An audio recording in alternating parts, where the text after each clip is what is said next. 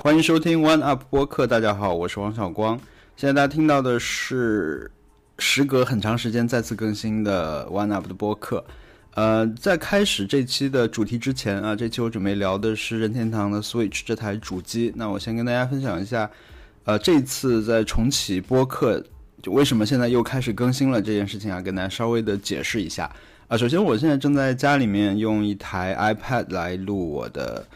呃，现在大家听到这期播客啊，但是，呃，我其实中中午尝试了一阵子没有成功，但是现在，呃，我终于算是利用家里所有的已已有的这些接头啊，这个 Hub 之类的东西，实现了把我的呃 Blue Yeti 这个麦克风接在我的 iPad Pro 上面来进行收音啊，所以现在。我相当于是在用 iPad 上面的一个叫做 Anchor 的 App，Anchor，Anchor，对，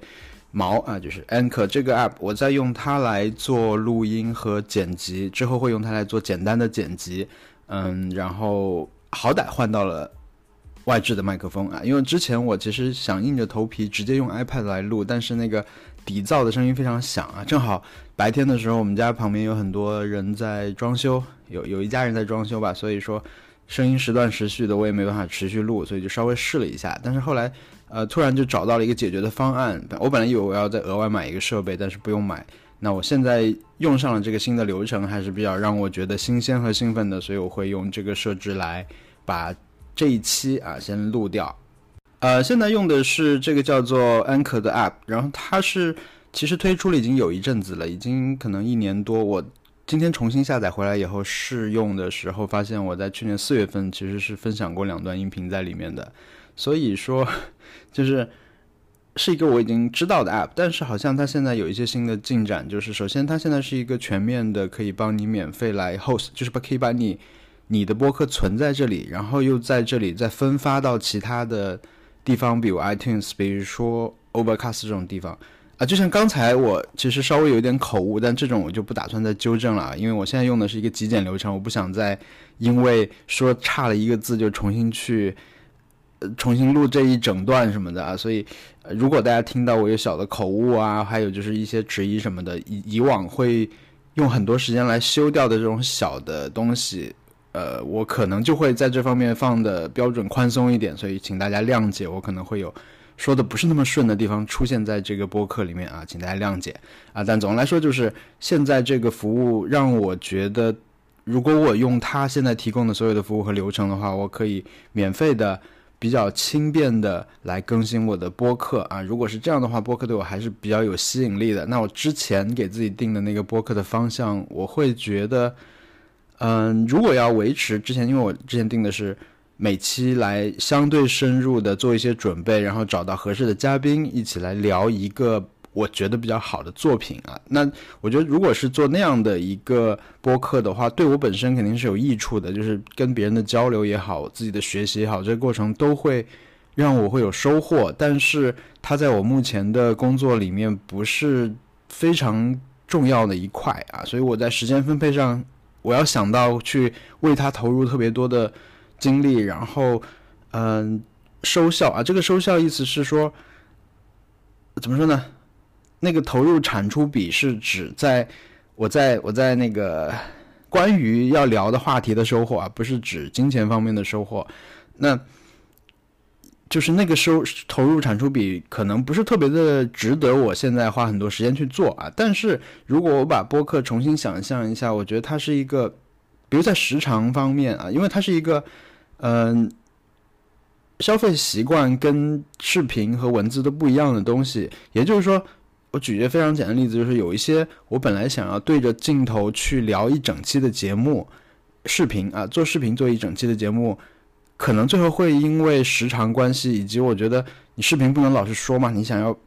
总是想把画面做得精彩一点，让人起码得值得看它，对不对？所以有很多想聊的东西就这么就错过了，因为觉得它不值得被做成视频。然后呢，做播客又很耗时间，嗯，收效可能也不会很好，而且就是市场上已经有很多做得很好的播客了，他们有很成熟的这个录制体系，更新也不会间断。如果我要去跟他们聊一样的话题的话，就是我我可能得花更多的精力，然后效果也未必会特别好。所以说。新的方向呢，可能就是首先像今天这样的，比较轻快的录制方式，能够去聊一些我觉得想聊一聊的话题。它的时长可能会比我平时的视频会更长一些，嗯，可能会长很多啊，很长很多。因为现在我的视频基本上已经很少出现十分钟以上的了，所以他给我更多的篇幅去聊。然后我即使是一个人也可以聊，但是我也不会，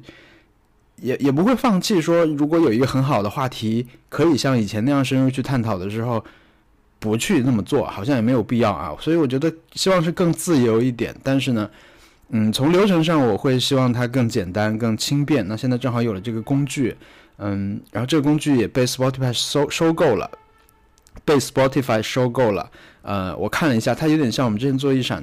的那个视频剪辑功能，那个功能可以让大家轻松的用一个手机就做出一期还不错、比较像样的 Vlog。那这个 Anchor 也是一样的，它可以。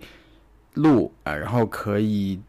共同录，多人共同协同的录制，然后它还内置了很多可以给你用的这种背景音乐啊，还有效果音什么的，我觉得还算比较好用吧。但是它的剪辑功能我还没有试啊，所以现在不好说。但是，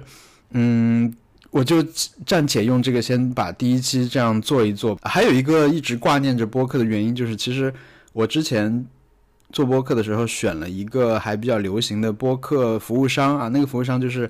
你可以把你的做好的音频传上去，传上去以后，相当于你就有一个网站是你的播客的网站，然后这个网站可以帮你分发到 iTunes，因为 iTunes 跟 App Store 不太一样，就就是苹果的那个播客服务商啊，它只是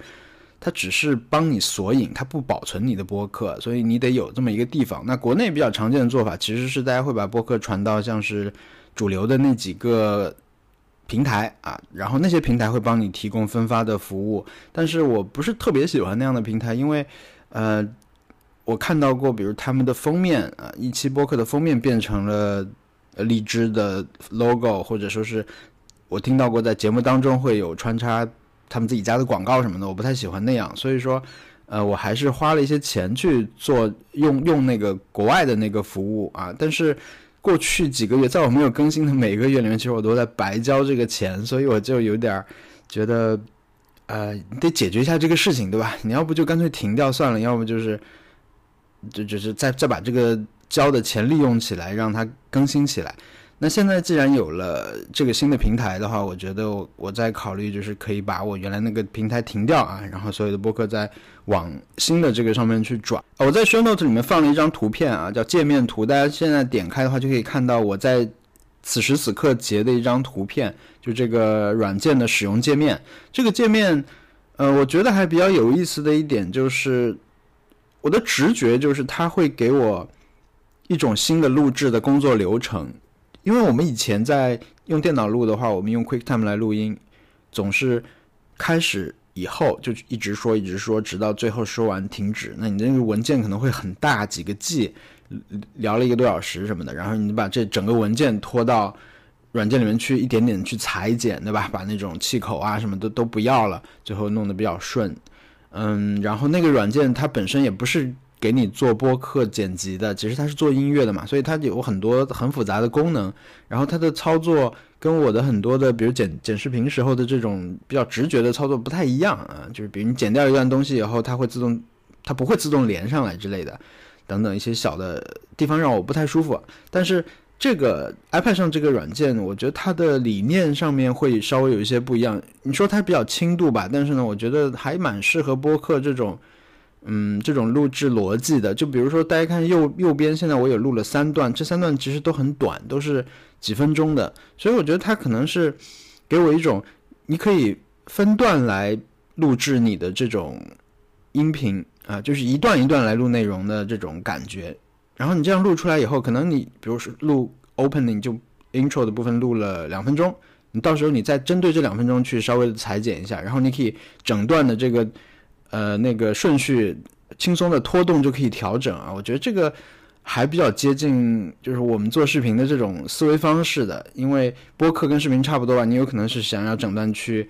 调整位置啊，或者你每一段的时候，你可能是想要去做调整。然后这个 app 它给你提供了音乐和那个效果音嘛，所以你很可能是想要在两段之间去加音乐的。那我觉得它这种分段录制的理念也很适合你去。在段落之间去做音乐啊，做效果音或者是调整，对吧？然后它录制的时候，这里还有一个可以加小红旗的地方，有可能你这里录的不好，你就加一个 flag，然后你在录完之后，你就可以对这一段进行修修改的时候，你在这个 flag 的地方去找到你，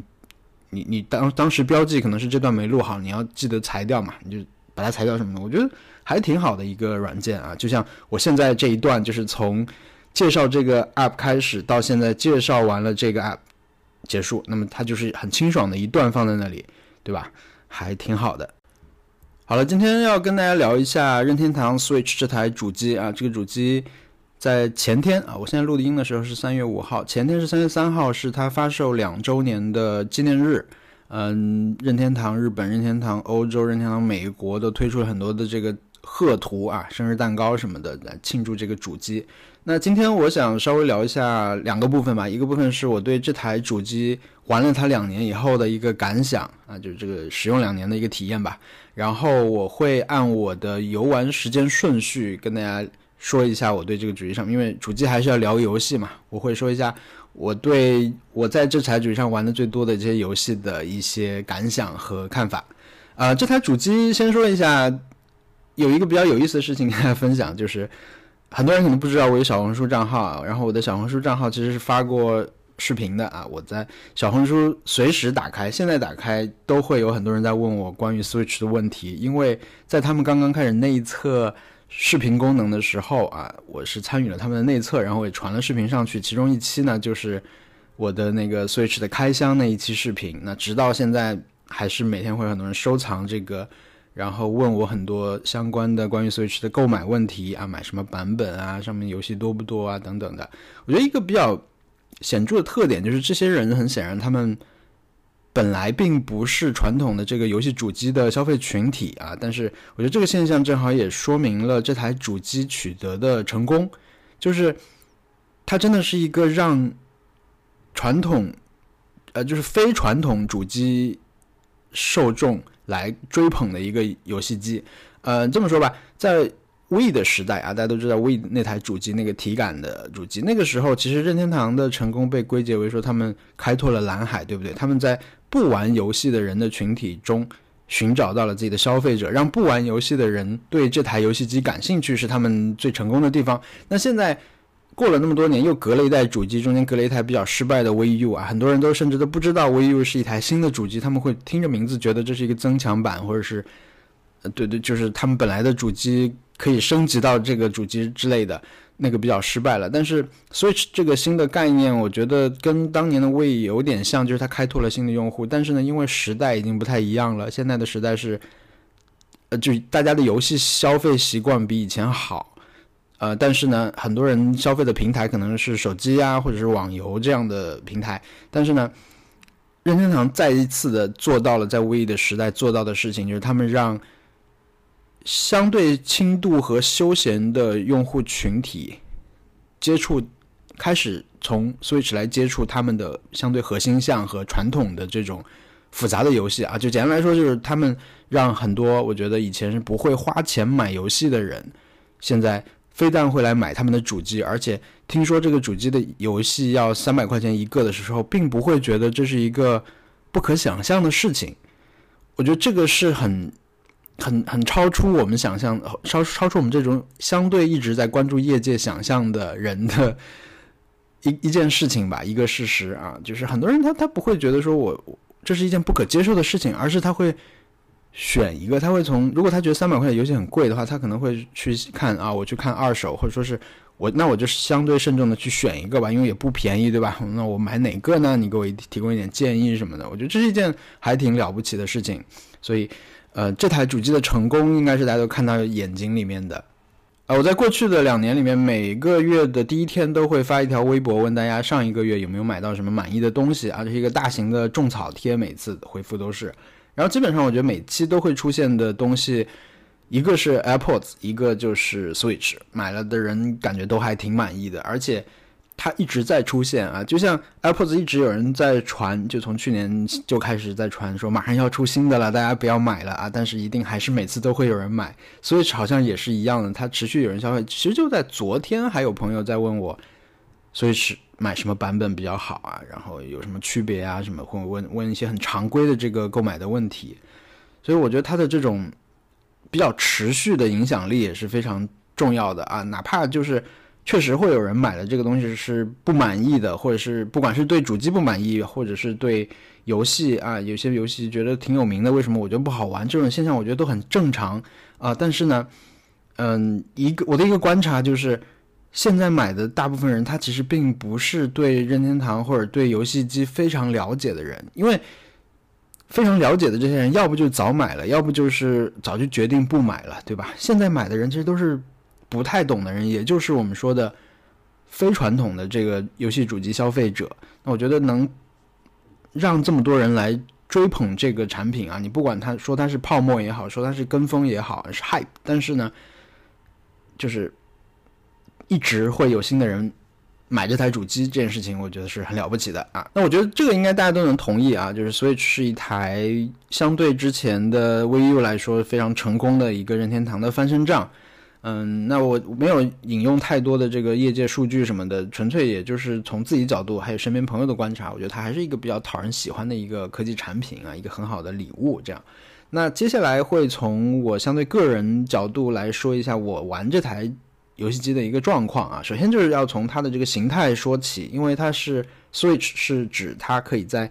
电视模式和掌机模式两者之间去切换嘛，它是有这个概念，而且它把这个概念实现的比较好，就确实是可以这么玩的，真的是有人玩电视模式比较多，有人玩掌机模式比较多，那我觉得这个对它的销量当然也是有很多帮助的，因为。很多人他们买这个主机的时候，他们一个很重要的考虑就是，我其实并不具备经常在电视上玩游戏的这个条件啊，我我就喜欢拿在手上玩，那它可以做到这一点，又有我喜欢玩的游戏，所以我就会去买它，对吧？就像小易啊，大拇哥，大拇哥买的时候，他他的寝室就没有电视，但是他买了以后非常重度的一个玩家啊，那。我本人来说的话，我觉得这两年我的总的游戏时长可能在电视上会是百分之九十，可能啊，就一个估的，因为我大部分游戏都是在电视上玩的，嗯，掌机模式可能也玩过一些，但我的首选肯定是在电视上玩，这个跟个人的习惯什么都有关系啊。但是接下来我再具体分析一下为什么，因为嗯，很多原因啊，比如说。我玩的时间很长的《Splatoon 2》这个游戏，它是一个体感射击游戏嘛。这个游戏我是要用那个 Pro 手柄来玩的，然后基本也是在网络情况比较好的时候在家里玩，所以这种时候我肯定首选会是在电视上。然后我玩那个《奥德赛》的时候，因为我的《奥德赛》要录下来做视频嘛，所以录视频的话你都得接在。电视上，然后再接一个采集盒，把它画面全录下来，你才能去做视频，对不对？还有一个比较特殊的情况是，我玩的另一个时间很长的游戏《异度神剑二》，那个游戏我当时我记得非常清楚，是我第二天这个游戏的发售日，我会坐飞机去云南回老家，然后呢，我是在出发前那天晚上先把它下载的一个数字版下在主机里面。还看了一下开头吧，好像在电视上看了一下开头，然后就走了。当我在飞机上第一次打开这个游戏的时候，我就惊呆了，因为它的画面非常差。然后《异度神剑》好像是当时第一个掌机模式和电视模式画面差距非常大的一个游戏啊。之前是一样，你玩塞尔达的时候，你不觉得拿在手上玩的时候它画面有什么简陋的？但是《异度神剑》它不行，它拿在手机上。拿在那个掌机模式上就非常糟糕，所以这完全影响了我玩这个游戏的心情啊！我在回去那一趟里面基本就没怎么碰这个游戏，因为我已经看过它的正式的图片了，我知道它不是不长这样，那我就只能留着到最后在那个带回上海以后，在电视上再重新开始玩这个游戏。这时候已经又又拖了很长时间了啊！就对这个游戏的那个初期的那个兴致已经消除了很多了，但好在后来还是。还是在电视上玩了很多，在电视上再玩了一阵子以后呢，我才能接受说，哦，电视上玩了重要的剧情什么的，但是呢，要练级啊，要刷东西的时候，它能在掌机上带出去，倒也挺方便的，对吧？我才能接受到这个设定啊。但是，对，这这也是一个比较特别的例子，也会影响我这个用主机玩的时候的一个顾虑吧。刚才说到我是主要在电视上玩 Switch 游戏的人，所以说我其实觉得对这台主机啊，我的这个。硬件方面的不是很有资格去评价它，因为我缺乏足够多的把它拿在手里玩的这种体验经历，我觉得啊，所以大家也要知道，就是这个这是一个大的前提。所以你现在问我对这个主机的这个感想和体验的话，我会觉得跟两年前我刚拿到一个星期的时候没有差太多。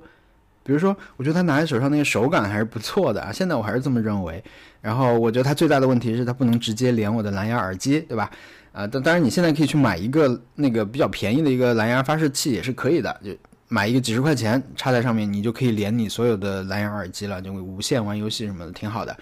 呃，我在网上看到过的一些它的毛病，我其实都没有怎么遇到。比如说手柄会漂移嘛，就是它的这个 Joy-Con 这个手柄，它本身。呃，就很容易坏，其实就是它的方向键那个摇杆。如果你现在比如经常玩马车这种要激烈的去转动摇杆的游戏的话，很可能你玩一阵子之后呢，你你摇杆放在那里不动，那屏幕上它可能认为你是在缓缓的在移动的，这个叫漂移啊，摇杆漂移的事情。对，就是我没有遇到，但是我知道有有有人有这个常见的问题啊，但是对，就是我的体验不是特别够。然后还有我知道它的硬件上面有一个屏幕会，嗯。有人去改屏幕嘛？就是现在有一些小的作坊，他们提供了一些私人的改机服务。这个服务可以让你的 Switch 表面，你可以想象它的两层屏幕之间是有一个空隙的。那这个空隙，他们可以帮你改到让它很贴合，让你的它的屏幕看上去不会那么灰蒙蒙的。就是你贴上，如果你改过屏幕以后，它的那个可可见范围、可见范围角、可见角度，就你从不同的角度去看屏幕都能看得很清楚。然后呢？对比度什么也会相应的提高啊，因为它少了一个中间一层空气嘛，你可以这么去想。对，那我因为很少拿在手里面玩，所以我可能暂时也不觉得我有这么一个需求啊，所以对它的这个硬件方面，我现在暂时真的没有太大的怨念吧，就没有什么太大怨念。要说的话，对，如果要想尽所有关于它这个有毛病的事情的话，我的 dock 是坏过一个的，我朋友也坏过一个，所以它这个 dock 是不是还挺容易坏的？就是那个支架啊，支架就是有一天放上去就没反应了，电视上没画面，所以我就从淘宝买了一个散装的就好了。对，还有就是，呃，我最近不是玩那个打拳的有氧拳击嘛，我想多买一对手柄，一直想多买一对手柄。我以为它已经出了很多颜色的手柄了，但是我看了一下，其实选择没有想象中那么多，其实就四对可以选吧。最好看的那个限定版的宝可梦还不能单买，对吧？所以。嗯，我觉得这是一个应该赶紧多出很多颜色的东西，但是他好像没有这么做。嗯，这个也是关于他的一个事情。然后是软件层面啊，主要是系统，我还挺喜欢 Switch 的这个操作系统的。前段时间刚刚增加了中文的系统。然后，如果你玩过以前任天堂主机的话，其实我觉得 Switch 这个是非常不一样的。它是一个很现代的操作系统啊，虽然它的功能很少，或者你可以说它做的很节制，它没有做太多的听音乐啊、看视频这些东西，它。没有做，他做的或者做做的比较晚，用一些第三方软件去做的。但是我觉得它就是很现代，因为以前的你像 3DS 上面那个，说白了就是很幼稚的一些操作系统啊，就很慢，很慢。因为我看到过一个文章说，他们为了让那个 Switch 的这个启动或者是回系统界面这些东西能够快一点点，他们做了很多的工作。我觉得这个是很重要的，让这台主机。能够有很很快速的反应，这个很重要，因为以前的操作系统真的是效率太低了，而且，嗯，纵然是有一些好玩的功能啊，比如像是擦肩功能，对吧？3DS 有那个即时通讯嘛，就是你只要开着这个机器，你拿在身上，你经过两个玩家擦身而过的时候，都会有交换一些信息什么的，这个很好玩，感觉很好玩，但是呢，嗯。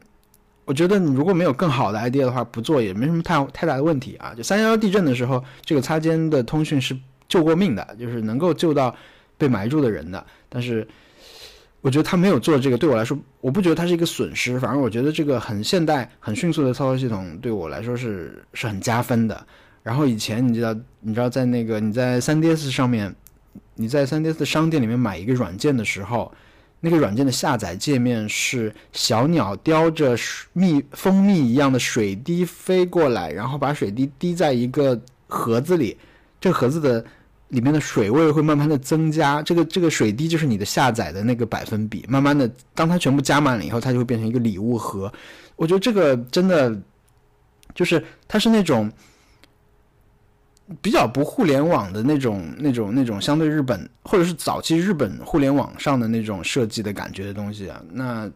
我对那个东西其实没有太多的留恋。现在这个我还挺喜欢的哦。然后顺便说一下，就昨天给朋友购买建议的时候呢，也跟他提到了现在的一些传言，就是关于改进型号，有可能今年下半年就会推出新型号的 Switch 啊。那这个是什么概念呢？就是很多人因为觉得说要出新的了，那我就不买旧的了，那这个可以理解啊。但是现在因为首先没有准确的传言，那但是呢，也有一些可以确定的事情，就比如说它肯定不会出一台全新的 Switch，Switch Two 这种是不会不会出现的，对吧？它一定是会出一个，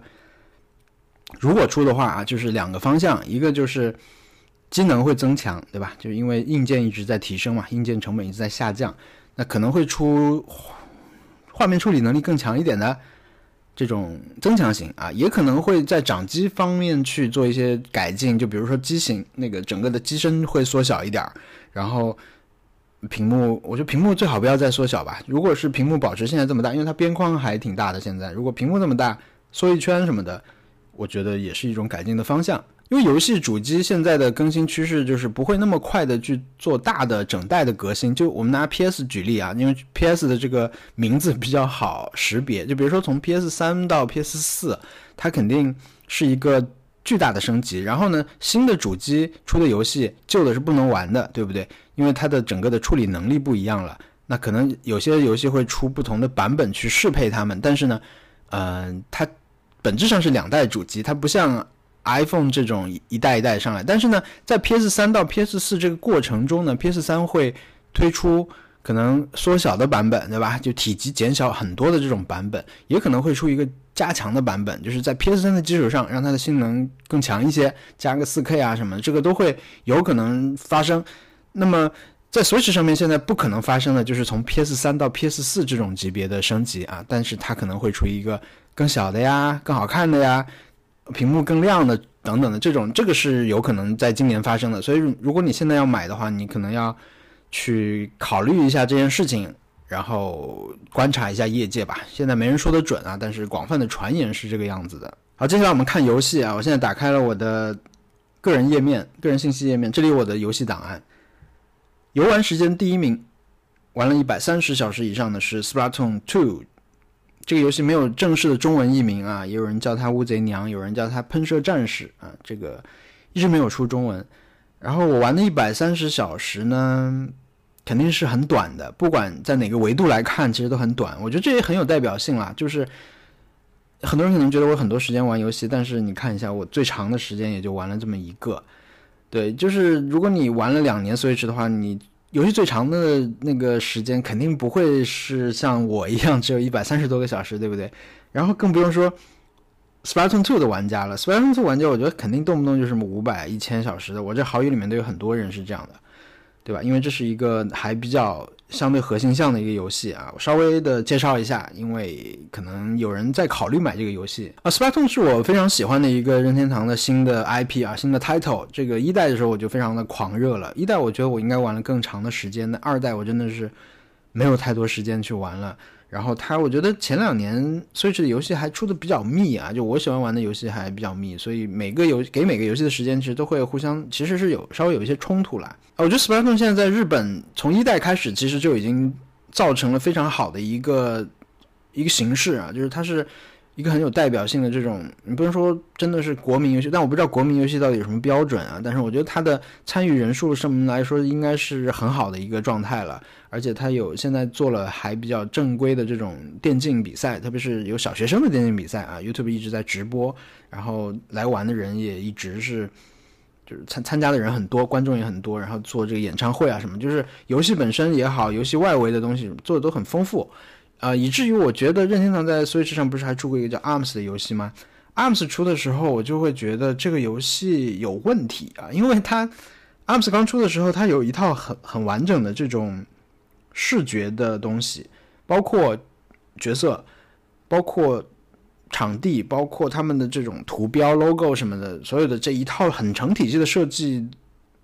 视觉上面的东西吧。很让我一下想到了 Sparton 刚出的时候，因为 Sparton 刚出的时候也是武器啊、角色啊什么东西，就一套很强烈的跟以往不一样的这种视觉语言体系在那里放着。那是我觉得是 Splatoon 的成功让他们觉得 ARMS 可以重新再走这样一条路，因为 ARMS 也是一个新的 IP、新的 title 啊。但是呢，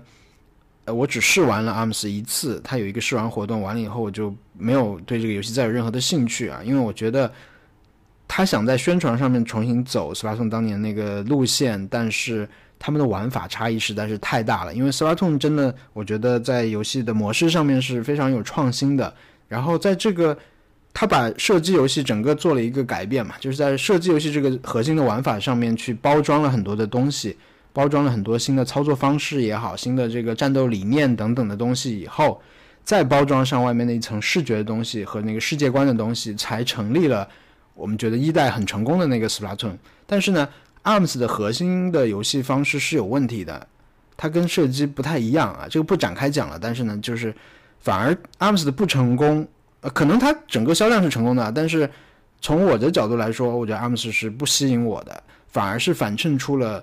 为什么 Splatoon 是一个吸引我的游戏啊，就是本身它的玩法是好玩的，这个很重要。对，因为我以前也会玩一些射击的游戏，在主机上玩，我一直在用手柄玩这个对战游戏的啊，以前玩战争机器，也玩过一阵子使命召唤什么的，所以到 Splatoon 的时候，其实。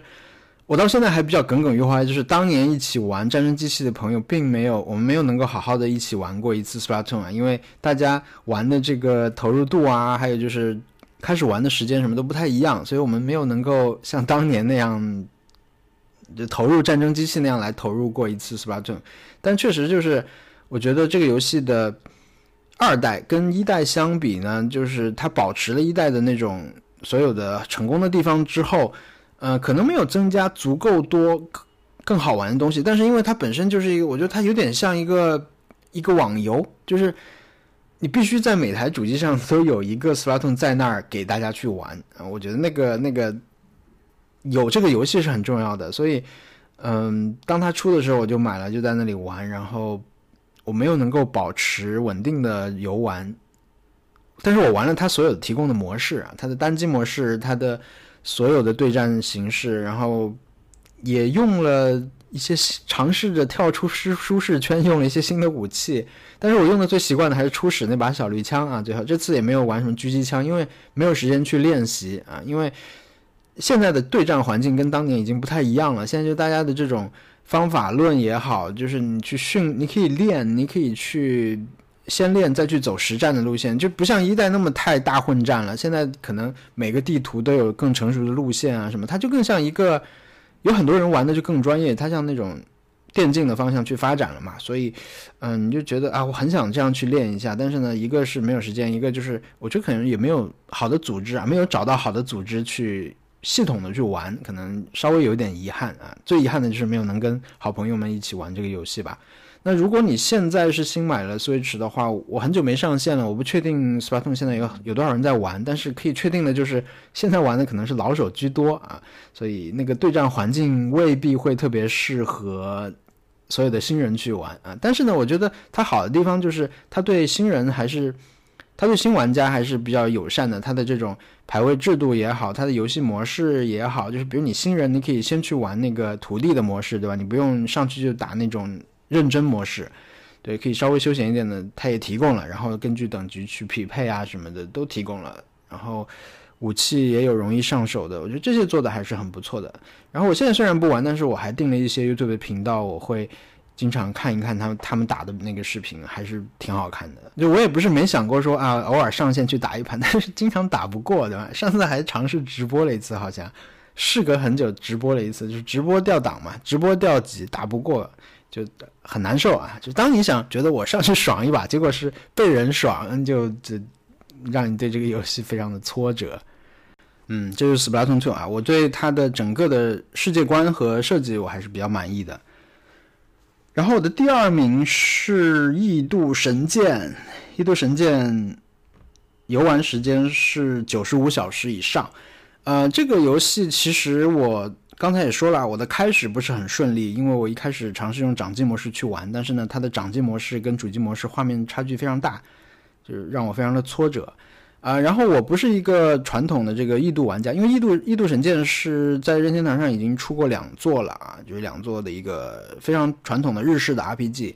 那前两座因为没有中文版的关系，所以我一直没有玩。但是这一代因为一开始就说我们是同步有中文版的，所以我非常的振奋啊！一直，但我前两代我都买了，其实但是就没有玩。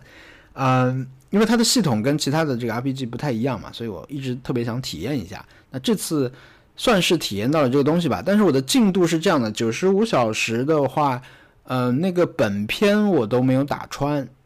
因为这个游戏很多人说你。打第二遍，二周目才是游戏的开始。就你通关一遍以后再开始打后边，那个难度啊什么的才够好玩。但是我第一遍没有能打完，嗯，也其实也是有原因的啊。待会儿再跟大家讲。第一遍没打完，然后后来不是还出了一个 DLC 嘛，《黄金之国》啊，就是讲一百多年前的故事吧？好像那个我其实买了，因为我买了季票，季票就包括所有的下载包，但是。呃，因为第一遍都没打完，所以后边我那个都没有去下载，也没有玩啊。现在是是这样一个状况，但是我觉得我大概还是体会到了这个游戏的魅力，因为，嗯，它的特殊之处就是它的战斗系统嘛，它的战斗是很畅快的一种一种战斗过程。然后，嗯，我好像之前提到过，在做那个塞尔达的节目的时候说到过，就是塞尔达林克，你一直在用林克一个人跑来跑去嘛，就非常孤独的一个状态啊。但是呢。我当时没有玩塞尔达，我来玩那个异度神剑的时候，因为它也是在很大地图上跑嘛。然后，荒野之息的地图啊，他们是从这个异度神剑的组里面调人去帮忙做的。因为异度神剑的地图是非常的有特点的一个设计，它非常大，这个世界非常大，然后它的嗯这种层次感，还有就是它是大地图，然后是无缝的让你去跑嘛，一个巨大的地图。层次什么做的都非常好，但他们我看到说是《异度神剑二》的地图做的还不算是最好的，以前的更好啊。但是我觉得在这个跟《旷野之息》一样差不多的地图的时候，有一帮人热热闹闹的一起在跑，互相吐槽啊，角色之间的这种互动什么的，会让我觉得林克特别的孤独啊。就是之前提到过这一点，嗯，它是一个还比较传统的这种故事啊，有不同的种族啊，就是以前的战斗留到了现在很多的。然后还有替身的概念，对吧？替身还是伙伴来着。反正它地图上，你你打的时候可以出现六个人打一个人吧？好像是，我现在都已经有点记不清楚了。然后你可以随时去再切换你控制的角色，切换他们的异刃啊，他们那个像替身一样的是武器，武器可以变成人什么的。对我觉得他的故事和角色是还比较吸引我。嗯，地图也比较吸引我，音乐很好，音乐非常的好。然后这一代是这样的，它的故事大概就是一个拯救国家的故事，你可以这么去理解。但是呢，在主要的这个人族的角色之外呢，它有一个武器啊，这些武器呢，他们都可以变成人形或者是动物的形状，但他们都是可以跟你交流，他们是一种一种神一样的存在吧，但是他们是以武器的状态存在。然后你你如果解锁了他们的话，你可以跟他们去。互相链接，就是你如果解锁了这个异刃，他就跟着你了，除非你死了或者他死了什么的。对，他的异刃获得方式是让我又爱又恨的，因为你必须在战斗中获得一些，你就像玩游玩现在这种氪金手游抽蛋一样，就你要获得宝石，然后你从宝石里面去解开这个异刃。那这个异刃呢，很可能它会是一个普通的异刃，就是一个。一个 NPC 啦，一个没有面目的一个，不是很值得去用的，或者呢，它就是这个游戏预设的几十个特殊的异刃之一。那这些特殊的特殊的角色呢，他们又有剧情，他们可以跟你有互动，你可以帮他们去完成任务，因为他们每个人都还有成长什么的，就是相当于它内置了很多小的故事，可以让你去解锁。这个我还是很喜欢的，因为这个你可以抽，相当于你可以抽角色，对吧？然后你不用花额外的钱去抽角色，你只要刷那个石头回来就可以了。但是。我第一遍玩的时候呢，遇到一个很大的问题，就是这个游戏的抽弹系统啊，就抽异刃的系统非常的缓慢。你就是你要抽出一个特殊的异刃是很难的，因为几率会越来越低嘛。但是呢，抽的那个动画很长。然后 我就后来看到一个更新的通告，那个应该是在第二年的二月份了吧？那时候我可能已经玩了。八十个小时了，就已经走了很多流程了。但是呢，我看到一个通知说，将来他们会在未来的版本里面更新这个事情，他们会让抽异刃这件事情变得简单化。那我就想，那我先停一停吧，因为你要花太多时间在那里按动画了，才能才能完成这个抽的过程啊，这个很乏味。但是当我等到那个系统出来的时候，我已经有点忘记前面讲什么了，就是那么慢啊。那个系统出来以后确实很快，可以跳过了，还可以连抽，好像是，但是。我已经不记得前面发生了什么事情了，所以我就又玩了，后面又玩了一点点，然后这个时候又出了这个更新提示了，就是说我们接下来的一年的发布计划大概是这样的，我们会不断推出新的异刃啊什么的，就是我就有了一点要等的这个想法，就想啊再等等这个出来，我到到时候看看能不能抽到啊什么的，所以就在这个过程中呢，我把前面的事情基本上都已经给忘记了，所以这个游戏就被我放下了，就没有继续再玩啊，然后让我现在去捡起来呢。我觉得也不是那么的容易，所以《异度神剑二》大概也就会被我放在那里啊。但是它的战斗啊，它的音乐，它的角色培养啊，它的角色的魅力什么的，我还是都还挺喜欢的啊。我觉得如果它出新作的话，我一定会买，一定会玩的。希望它可以改善一些体验上的东西吧。我的游戏档案里面有三个游戏的游戏时间是以蓝色显示的，蓝色是不是五十小时以上是蓝色？这个是六十五小时啊，第一名一百三，第二名九十五，第三名旷野之息是六十五小时啊。这个在塞尔达的游戏玩家的这个时间里面排行里面，应该也是非常低的一个时间了啊。然后我的这个游戏过程之前专门做一期节目的时候，大概已经说过了。我大概就是一开始尝试过，后来等中文版出来，第二年就是发售一年的时候出的中文版嘛。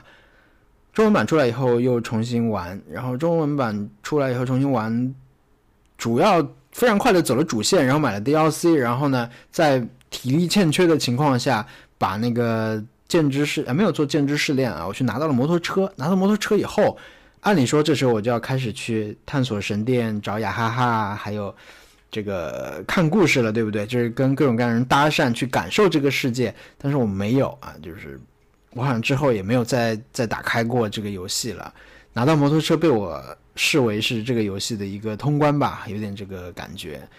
然后因为之前已经说过很多了，所以这里也就不展开了。嗯，总的来说，我觉得上个星期真的是还看到有人说我不喜欢玩塞尔达，因为我不知道要干嘛什么的。但是呢。是在一个非法的群里面，然后这个群里面大家就跟他说：“哎呀，你要玩呀，因为真的很好玩，对吧？”就是大家会很善意的去提出自己的一些建议，但是我觉得也很能理解，爱不爱玩我都能理解吧。但是我觉得这是一个你不玩就会让我觉得稍微有点可惜的游戏啊，因为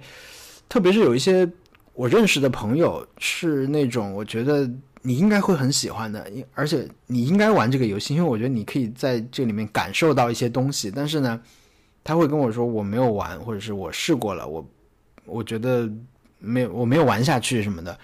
就这种时候，我就会稍微觉得有点可惜啊。但是怎么说呢？他现在已经现在再来聊这个游戏，跟两年前聊、一年前聊，可能都有一点不一样了，因为。关于这个游戏，它已经成为了一个传，它本身已经成为了一个传说的一样的东西。所以你在跟跟别人聊的时候，你们如果那个认知不太对等的话，你们聊起来，我觉得很真的是很难聊的一个东西啊。所以，嗯，我只能比如比如前两天微博上面毛十八啊，毛十八老师他也提到他那个在初始台地没有出去，在初始台地还没有飞下去，所以有点玩不下去。那我就想了，我就回忆了一下，我觉得。如果一个人能够，起码是一开始有一个明确，因为它不是一个开放游戏嘛，你感觉你没有什么目标，你可以做的事情太多了，以至于你会迷失。那比如说，你强制自己说啊，你就先打到，你先去那个水之水之王国嘛，你去卓拉领地，你把卓拉领地这个地方给走完，会不会你就可以领略到它？因为它。我们之前也聊到过，就是它其实有一种教程性质的啊，就虽然它看上去是没有目的，但它其实每个目的地都会教你一些事情。所以，你如果真的去到卓拉领地，会不会你就有足够多的信息来帮助你去获得这个游戏的乐趣啊？但是呢，他又说他那个还没有爬雪山，我想我突然就想到说啊，确实你在一开始那个初始台地里面要做的事情还挺多的，而且雪山其实。好像就是一个还比较大的障碍，因为你要不是做那个暖暖草果，对吧？要不就做衣服。如果你硬闯的话，你可可能确实在那个时候很容易觉得受到挫折了，对吧？所以还好，就我的那个微博评论里面有朋友就来跟他说你这时候怎么怎么做啊什么的。所以我特别希望每一个觉得塞尔达没意思的朋友，你起码都先去到卓拉领地试试看啊，就看看有没有任何的元素中间会会让你喜欢上的。我觉得其实，在飞下那个以后啊，飞下飞下初始台地以后。路上不是有那种散的兵嘛？我就跟那些兵战斗，其实，呃，那些哥布林啊，跟他们战斗，我感觉就已经有一些乐趣了啊！更不用提那个卓雅领地还是很很壮观的，然后有很多好玩的 NPC，也有很多跟后面相关的这种角色已经提前出现在那儿啊，然后还可以看到人马，对吧？应该可以吧，对吧？所以塞尔达我们暂时就不展开了，我觉得可以都试一下，可以都哎，还是就是推荐这个干嘛呢？都试一下吧。呃，《塞尔达传说：旷野之息》六十五小时，我再下来就是二十小时档了。这里我有三个游戏是显示为二十小时以上的。第一个是去年十一月初的大乱斗啊，大乱斗 Special，然后是马里奥赛车八，再然后是买那个充会员送的那个游戏合集，就是 FC 游戏的合集。嗯，这三个游戏里面，大乱斗，我觉得。就是按我以前对自己的认知啊，当然都绝对是，如果你先告诉我说现在有一台任天堂主机来了，你在上面最想玩的三个游戏是什么？对我来说一定会有大乱斗的啊，然后可能也一定会有马车，嗯，但是呢，这两个游戏都稍微有一些特殊地方，一个就是马车，它是一个，嗯，它是一个旧游戏的新版本，对吧？它其实是把 VU 的那个马车相当于。重新做在了 Switch 上面来卖，对我来说它不是一个新游戏啊，所以当时买的时候，它出了不断出了不长时间我就买了，但是呢买了那段时间其实就没怎么去玩它，因为它不是新的，而且我身边玩这个游戏的人其实不多，嗯，但是呢马车我就先把马车说完吧，马车我觉得它真的是一个很适合 Switch 玩家一起来玩的游戏啊，以至于我前段时间一直在想说，哎呀。这个我身边我认识的玩 Switch 的朋友其实挺多的，我能不能把他们都组织起来一起来玩一个游戏呢？如果可以的话，比如你把大拇哥抓过来，把文森特抓过来，把竹顶真抓过来啊，再找一些其他的朋友一起来，我们玩什么游戏呢？我觉得马车应该是最好玩的，因为我真的经历过那种所有身边的朋友们一起玩马车的狂热时期啊，就是当年玩 We 的时候，我们当时很多同事，我们就是白天上班，晚上回家以后就开始连马车什么的。特别特别开心的一个经历，但是现在你真的很难促成这样事情的再发生啊！但是呢，马车这个游戏我觉得还是很好玩。如果你以前没有玩过马车的话，我觉得还是很很适合你来平时来玩一下的。对，但是我现在也不太清楚，就是实际在玩马车的人有多少啊？但是我其实还有一个怎么说，我不能说不喜欢吧，但就是如果我现在再来玩马车的话，我可以在网上查到非常多的资料啊，比如说你怎么配车。嗯，什么样的车身，什么样的轮子，什么样的滑翔伞，最后搭选一个什么样的角色？其实，如果你要查的话，你都能查到所谓的最佳配置。但是这个是我不是特别喜欢的一件事情，就是那理论上，如果你要认真一点玩的话，所有人都会最后选一样的车了，对不对？就没有那么丰富多彩的这种选择出现在赛道上，大家都选一样的重的角色，对吧？小的轮子啊，等等的。对，那除了这个所谓的配车之外，还有赛道的这个跑法，对吧？但跑法我是觉得 OK 的，就是网上你能轻松的学习到一个赛道有什么好的捷径可以去跑，还有就是，嗯，怎么样跑是怎么样用道具能够让你跑得最快什么的。这个我倒觉得没有太大的问题啊，因为你知道不等于你能跑出来，然后你能平时能跑出来，不代表你能在那个对战的绝境里面能跑出来。我觉得这个你真的能跑的话，那是你的本事，你得去练的，这个没问题。但是配车什么的这种这种成熟套路的存在，会让我稍稍的觉得有点不太满意吧。这个是我我我可能我自己心里比较介意这个事情。哦，深呼吸一下，接下来要说大乱斗了。大乱斗真的是一个本身就是一个非常庞大的一个话题，呃，关于它真的可以聊很多。但是今天我们就是不能有时间去展开啊，我也没有足够的这个料可以跟大家来讲的特别清楚啊，也只能挑一些比较重要的来说。因为大乱斗真的是一个很特殊的游戏啊，我觉得可能不光对我来说，对很多人来说，他们如果你让他们凭空的去排说任天堂的下一代主机上面你最想玩的三个游戏的话，我觉得可能很多人都会把大乱斗列在里面啊。然后它的特殊之处吧，我觉得它特殊之处就是。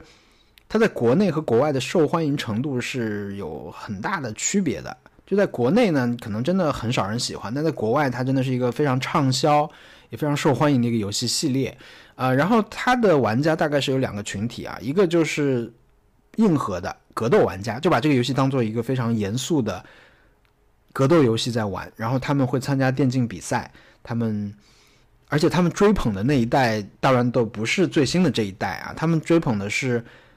GameCube 上那一代，你想，Switch 前面一代主机是 Wii U，Wii U 前面是 Wii，Wii 前面是 GameCube，就是，呃，这是第二代吧？GameCube 上应该是第二代，再往前还有 N 六四上面好像也出过一代，就是他们如此热爱最前面那那一座，一个是因为他们觉得非常严谨啊，一个我觉得他们的习惯也很重要，就这个群体，他们在参加所有的格斗比赛的时候，到现在的格斗比赛啊，全世界最大的这个。格斗比赛、格斗游戏比赛里面用的项目都还保留了那个 GameCube 那一代，就是你想，我们刚才历数了这么多主机，每一台主机都隔了这么多年，就是他们在玩的一个很老的一个版本，以至于任天堂现在都还得支持他们用当年 GameCube 的手柄来玩新的大乱斗，而且很多人很多所谓的这个硬核玩家、老玩家会觉得那个手柄到现在都是最适合玩大乱斗的手柄。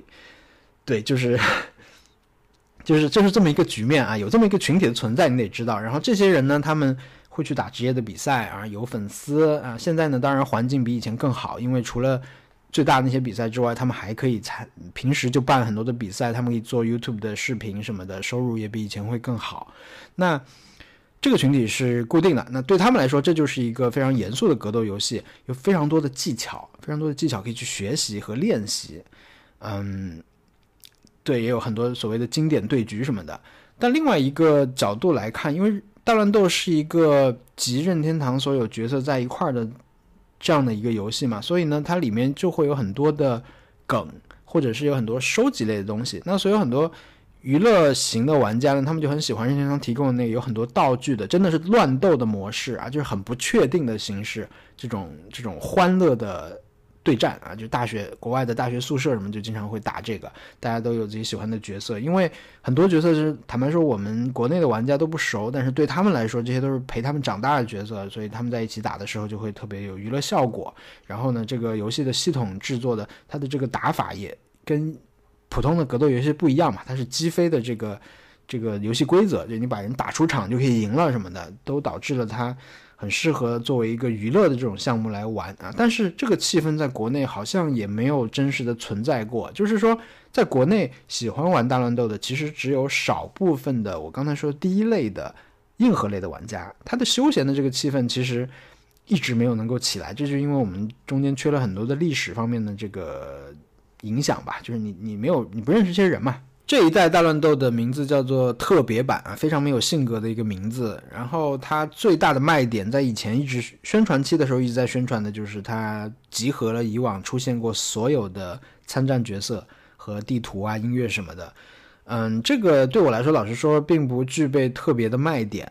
嗯，但是呢，按我以前玩大乱斗的习惯，我其实基本上也是玩。在线的一对一对战啊，就是我试图去享受刚才说的第一类玩家的那个乐趣，因为凑齐很多朋友八个人一起对战这个机会对我来说也不是很多，所以呢，我还是比较喜欢玩这种一对一的啊。经过练习去把别人打败，这个是我比较喜欢的一个事情。但是呢，没有时间练习，然后上网也打不过别人，就是现在的局面大概就是这样。后来练了一下 Splatoon 的那个。乌贼女孩啊，稍微上手了一点呢，就还是能赢几盘，但是总的来说还是实际的这个对战时间不够，所以现在还没有能进入那个高分段的房间啊，就是还是在野战什么的打一打这样。然后这一代其实它出了一个灯火之星的模式啊，就是你看上去一开始是稍微有一些剧情的，然后你要去解救啊什么的。看到那个宣传片的时候，其实我还是觉得可以玩这个模式还不错啊，因为。它好像给你提供了一个怎么说呢？给你设置一些条件和障碍，对吧？然后你可以选自己喜欢的角色，然后选以前的这些以往以往的角色来配装，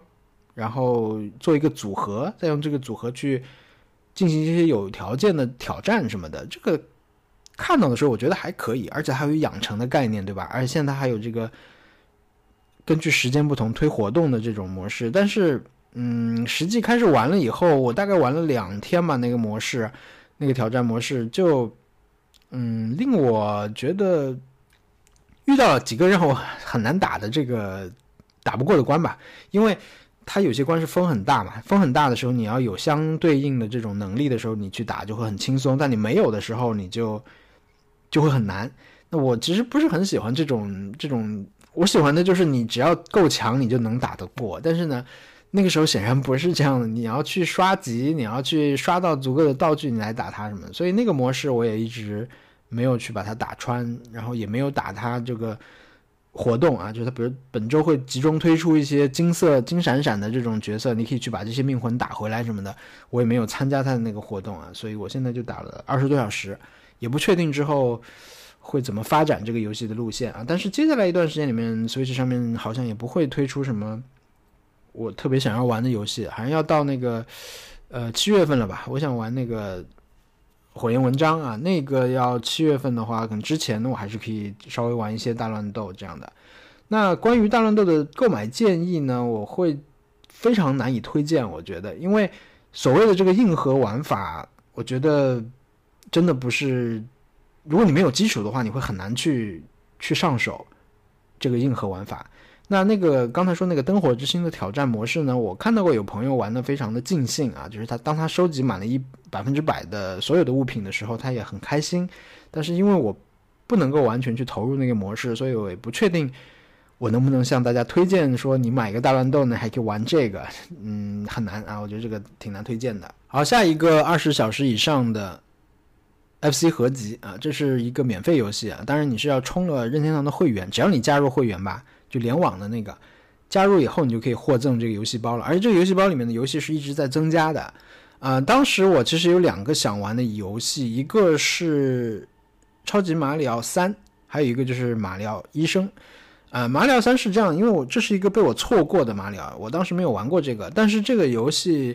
嗯，我在玩那个马里奥制造的时候，感受到了说我缺乏。这个游戏的体验，我觉得我应该去把这个玩一下，因为它可以变狸猫嘛。我我就觉得我从小到大没有玩到过这一代变狸猫的马里奥，那现在有一个很好机会去可以去弥补这个，但是呢，我到现在还没有没有没有动手去玩，因为呃，国内有一个专门出游戏书籍的一个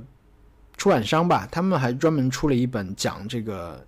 马里奥三的设计的一本专门的一本书啊。我当时是想。先玩马里奥三，玩完以后再把那本书买过来看一下，把这一课给补上啊！但是现在一直没有能够动手去做这件事情，啊，反而就是里面买的时候不知道，下载的时候不知道里面有，但是后来下回来一看有这个初代的马里奥医生啊，觉得非常的意外，很高兴，因为我们家有对战马里奥医生的传统，我们在 V 的时代开始了这个对战啊，然后后边。V 上面出过，3DS 上面出过，还出过 v U 上面还出过一个路易吉医生，路易医生。对，就是我们当时玩 V 上面那个，你想 V 上面有那么多好玩的游戏啊，最后我家那台 V 游戏时间最长的就是马里奥医生啊，因为那个时候还可以网上对战呢，还可以跟别人对战。对，然后玩了那些以后，现在返璞归真，玩到最初的这一代马里奥医生，觉得。很好玩啊，因为这个游戏真的是是它的内核就是不变的。它后来到路易吉医生的时候发生过一些变化，但是呢，马里奥医生这边是一直不变的。它就是几种胶囊的组合，四颗连在一起就消啊，然后剩下的珠子会掉下去。这个，嗯，我觉得很经典啊，很经典。然后呢，最近不是出了那个俄罗斯方块嘛？俄罗斯方块吃鸡啊，就是。皇家对战嘛，就是九十九人一起打的俄罗斯方块，那个会让我觉得，哎呀，马里奥医生也赶紧来一个这种，可以让更多人参与进来玩的这种模式，该多好啊！因为它真的是一个很简单就可以玩的游戏，规则不需要怎么去学习啊。但是会有很多的变化，会发生很多的意外的这种事情，然后也有很多的战略性在里面。好消息是，马里奥医生今年会出一个手机的版本，嗯，很期待它会变成什么样子啊？应该是会要氪金什么的，但是真的很期待啊！这个这个 title 可以一直做下去，我觉得还是很让人高兴的。嗯，马里奥医生啊，如果你有这个合集的话，可以打开来打两把试试看。嗯，现在不能网上对战了，但是呢，我希望以后手机版的时候，我们看看有没有机会可以大家切磋一下马里奥医生吧。下一个游戏是奥德赛。奥德赛我只玩了十五个小时，而且这十五个小时的游戏过程基本上已经全部都在我上传到 B 站的那个实况里面了啊，可能有一些重复打呀什么的，但是就是在传完之后我就没有继续再打过了，我我已经忘了那个进度是到哪儿了，就是嗯，我应该是没有去那个月之背面吧，但是。前面几个国家应该都已经打过了，这个实况我当时做的，我觉得还是比较满意的。就整个游戏过程，嗯，因为这个游戏就是你看到它的那个宣传的时候，真的是爆炸了。我当时甚至做了一期视频，就是专门来描述描述我看到这个宣传视频时候的感受啊。当时他就是第一次推出了这个变帽子变身的这个。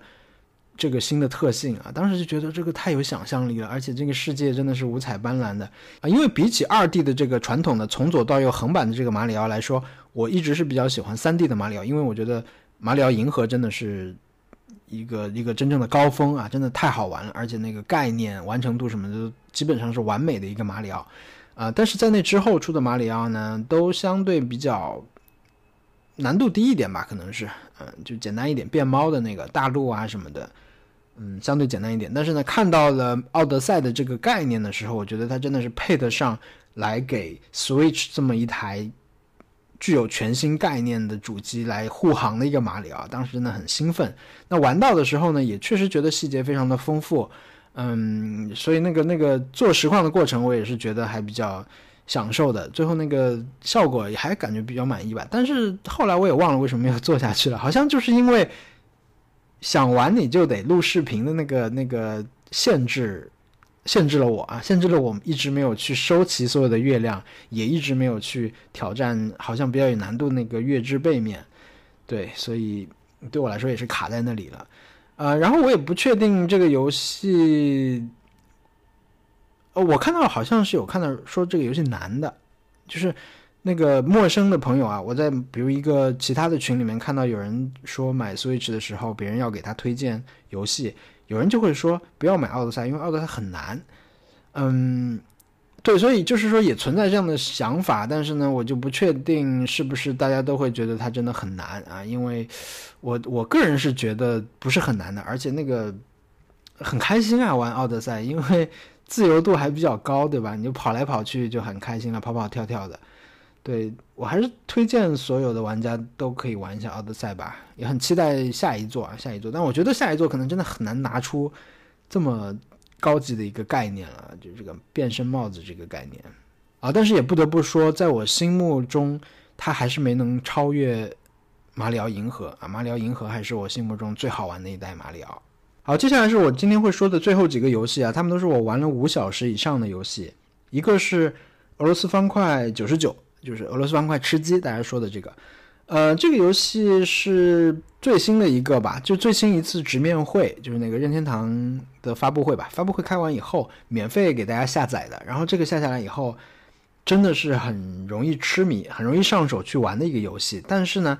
嗯，你要我好像没有打到过第一名，我打到过第二名啊，因为。不会什么高级技巧啊，就纯粹靠这个本能去消除什么的，然后也不是很擅长玩俄罗斯方块，就最高级的什么 T spin 这种技巧，我以前也是不知道的，就纯粹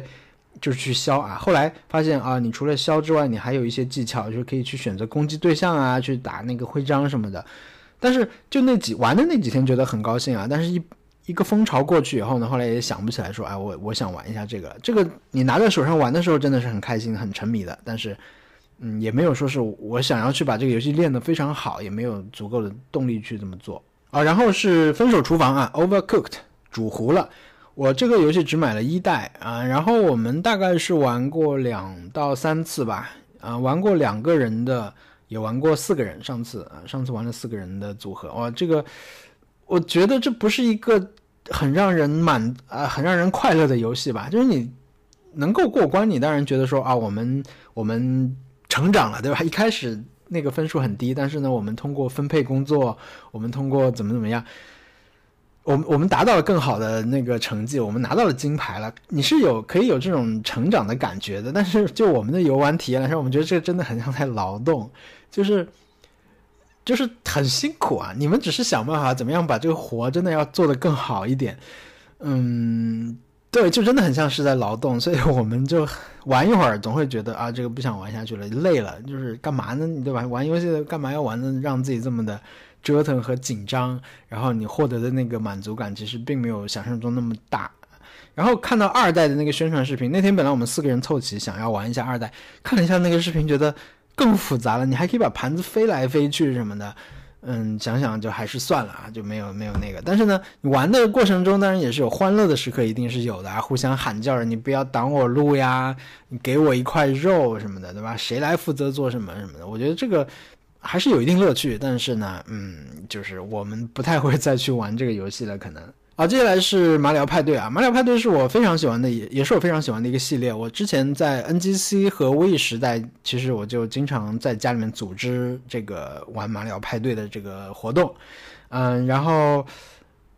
就是。可能这么说有点不太好，但是呢，因为我玩的比较多，所以我比较擅长玩里面的小游戏啊。这一定程度导致了现在再来玩这个游戏的时候，虽然每一代这个马里奥派对它的小游戏都会变啊，但是呢，总的来说我在小游戏这个环节的胜率还相对高一点啊。这个就导致了有点不太平衡啊。跟大家玩的时候，后面那个每一局小游戏老是我赢，那就导致了经济会不太平衡，对吧？但是我还是很期待，当时看到宣传视频的时候还是很期待，也是第一时间就买了，也。组织了一个聚会玩，然后但是呢，真的你要组织到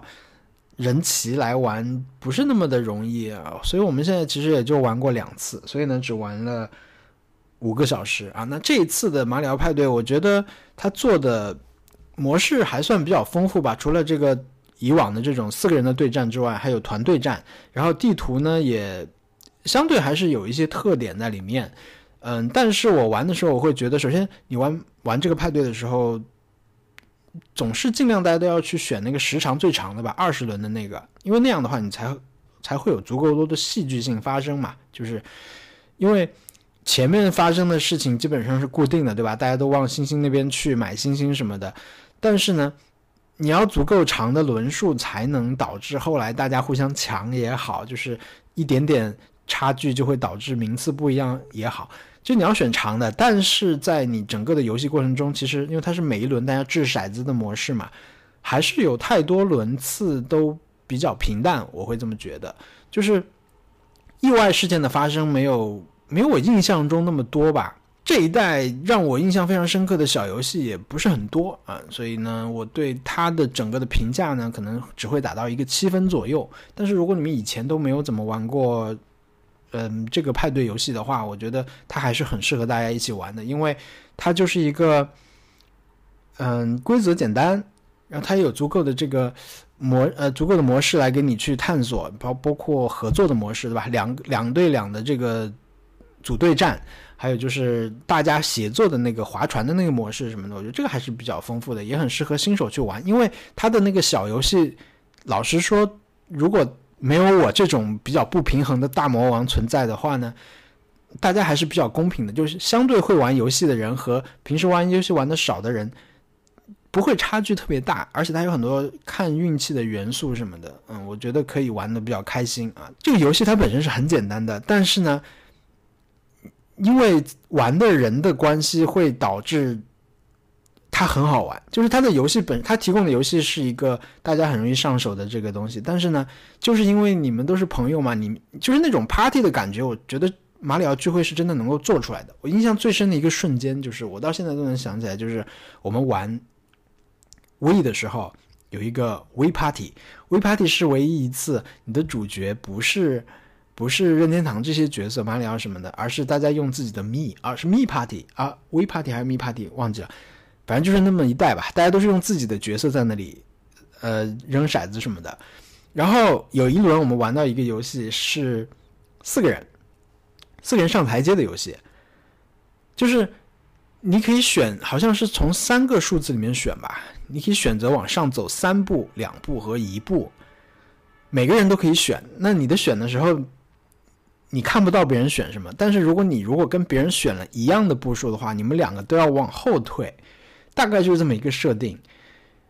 哇，我记得那天晚上我们跟另外两个朋友，我们四个人玩到真的是。玩那个玩了很长很长时间，你在一直在猜别人会往上走还是往下走，你是走一步还是想要一次多走一点？我能不能我赌一赌你是不是想多走几步什么的？就这种，我们真的笑得像狗一样。那天晚上所有的人在那里，在那个环节啊，其他环节也很欢乐啊，但那个我真的是我觉得忘不了的一个一个瞬间，就是一个走台阶的游戏。我回头可以把那个那个。呃，那个游戏的图片什么找出来，再具体回忆一下。但总的来说，就是一个你要去算计别人会走多少，然后来决定自己能往前走多少的这么一个游戏啊。那个太难忘了啊。然后我也很喜欢那个那个走路演唱会那个模式，就是大家去体感音乐节拍的那个，我觉得那个做的也很好。所以这次模式上面还是很丰富的。你可以玩丢骰子，你也可以玩划船，你也可以玩那个体感体感节奏的那个节奏那个，我觉得真的已经很像。任天堂的另一个很有名的 title，节奏天国了啊！你根据节奏和体感去去做一些动作，那个我觉得还是很爽快的啊！所以这个游戏我其实是挺推荐有条件大家一起玩的朋友去玩的，好吧？那今天这期就先这样啊！我把后面的这个流程再走一走，看看用这个工具做播客是不是真的那么简单。然后这里还有一个新的功能，我看到是，呃，它有一个留言功能，是可以直接录语音的。就是你们如果在安可这个平台上面给我直接留言的话，留语音，我这里会直接收到你们的语音文件，我下次就可以把这个语音直接拿来做问答啊。所以我们也可以试一下这个功能。如果你关于 Switch 有什么问题或者是有什么感想的话呢，你可以在 Anker 这个平台上面直接留言啊，会选留言来回答或者下一期来播放出来啊。就是你关于 Switch 的所有的事情都可以说。好吧，那我们下期节目再见，拜拜。